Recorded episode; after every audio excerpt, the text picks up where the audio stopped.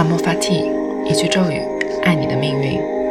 这是一档非常个人的播客栏目，每天碎碎念一些灵性思考，再与你共享五分钟的冥想时光，以此唤醒一天的能量。